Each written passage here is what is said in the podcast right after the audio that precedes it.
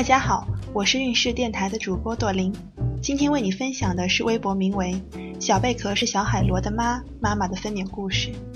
宝宝的预产期是十月一号，孕晚期我备受煎熬，胃被顶得动不动就反胃，还呼吸困难，双腿水肿，摁下去一个坑，好久回不来。强忍着难受，还是每天坚持一万五千步以上的散步，风雨无阻，只求顺产。身体的折磨让我最后几天暴躁到了极点，眼泪一天到晚的流，还经常难受的必须赶紧去医院吸氧。于是，在最后一次产检，也就是九月二十六号的时候，家人和我决定第二天就到医院去住着，让医生决定是打催产针还是剖腹产，让我早点解放。九月二十七号，在医院做了简单的检查之后，被告知第二天必须入院，因为胎头已经很低很低了，加上每次产检，每个医生或者助产士都说我的骨盆非常浅，第二产程会非常快，把宝宝生在半路上都有可能。于是我们赶紧回家收拾行李，第二天，也就是九月二十八号，大搬家一样的住到医院附近的酒店里，等着医院打电话通知入住。午饭吃了很多自己喜欢的菜，这才心满意足的到医院去办了住院手续。接下来就经历了传说中非常酸爽的内检。老公说我的惨叫已经引起了产妇们的骚乱了。内检完之后就开始了一系列的检查，又是胎心监护，又是 B 超，又是验血。傍晚五点内检完，开始了不规律的宫缩，但我还是和往常一样和老公去散步买零食。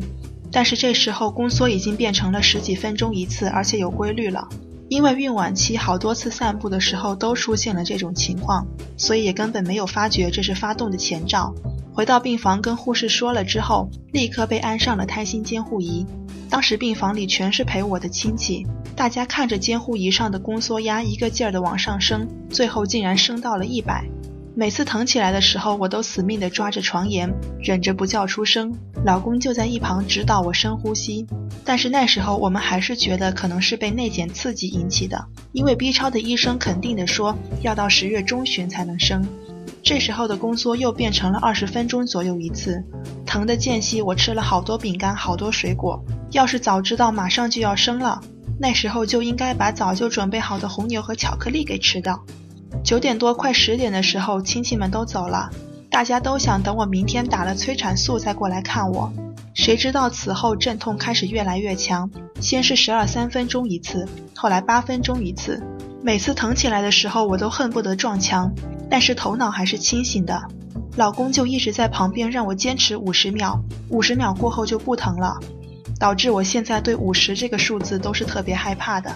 到了这个时候，大家都觉得宝宝可能要自己发动了，但根据医生的经验，最快也要到明天早上。于是妈妈和老公就这么坐在床边陪着我一阵阵的痛。后来有几次宫缩又变成了十几分钟一次，我就更加觉得是炸糊了，就让妈妈回酒店睡觉，明天早点过来。妈妈走了不到半小时，我就开始了六分钟一次的宫缩，并且疼痛加剧了，拼命的喊妈妈，叫老公赶紧把妈妈叫回来。凌晨十二点，我已经疼得惨绝人寰了。值班的护士听到声音，强烈要求医生给我内检，但是我死活不同意，实在太害怕这事儿了。后来在我一次又一次的惨叫中，医生还是强行给我内检了，说已经开了两指，估计很快就要进产房了。我唯一的精神支柱就是无痛分娩，就像疯了一样喊着要求给我打无痛。老公当时眼泪已经在打转，妈妈也急疯了。冲出去死命的求护士，叫麻醉师过来给我打无痛。结果我听到了一句几乎彻底击垮我的话：我们医院没有无痛分娩。而在此之前，所有人都告诉我这个医院是有无痛的。老公说他当时听到这句话也是完全懵了，因为他知道体弱怕疼的我没有无痛，根本承受不了十级阵痛。但那个时候他和妈妈只能骗我说麻醉师马上就到了，而我也假装没有听到那句话。继续抓着他们的手，求他们快点救我。其实那个时候，他们已经决定给我做剖腹产手术。可是不论大家再怎么求手术室加快进度，大半夜的突然要求进行无预约的剖腹产手术，还是太困难了。最可怕的是，我开指速度惊人，把护士都吓傻了，问我是不是运动员出身。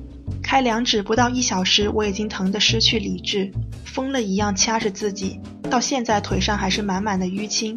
凌晨两点多的时候，我感到一股热流哗的往腿上流，然后就听到妈妈崩溃的哭腔说：“你流血了，你流血了，你不要再喊了，你这样会大出血的。”这时候医生一检查说已经开六指了，要直接送产房，不能送手术室了。但考虑到我可能需要抢救，家人还是决定让我进了手术室。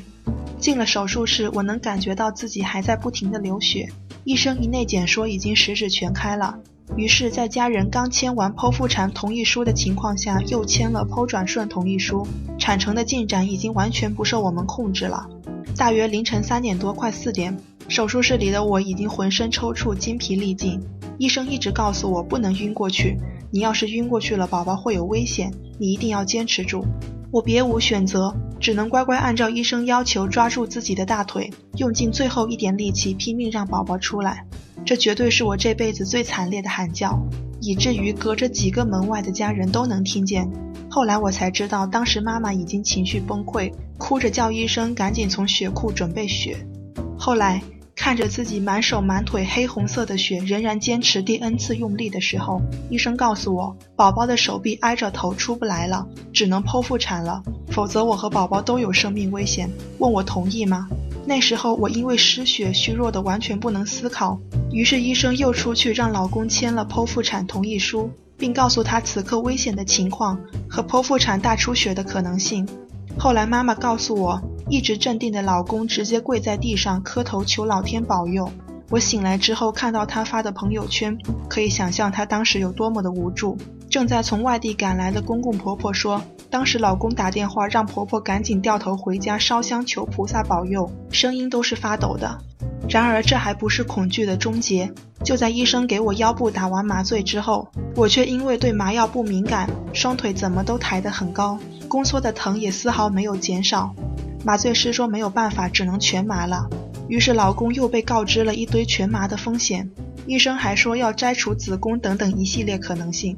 我不能想象手术室外的他们当时是怎么样天塌下来的心情。手术台上，我只能无助地抓着姑妈，也不知道过了多久，对我来说就是一瞬间，我醒来了，转头看到姑妈抱着宝宝，对我说：“这是你的宝宝，你看多可爱呀，有五斤多呢。”因为打了太多麻药的关系，我既没力气动，也没力气说话，只是不停地流泪。被推出手术室后，老公立刻上来亲吻我的额头。说了什么我也不记得了，只想沉沉的睡一觉。我活过来了，又能见到自己的家人，噩梦总算过去了。今天运势的分娩故事就分享到这里，运势陪伴宝宝成长，在微信公众号和微博中搜索“运势”，有更多的孕育知识和故事等着你哦。谢谢。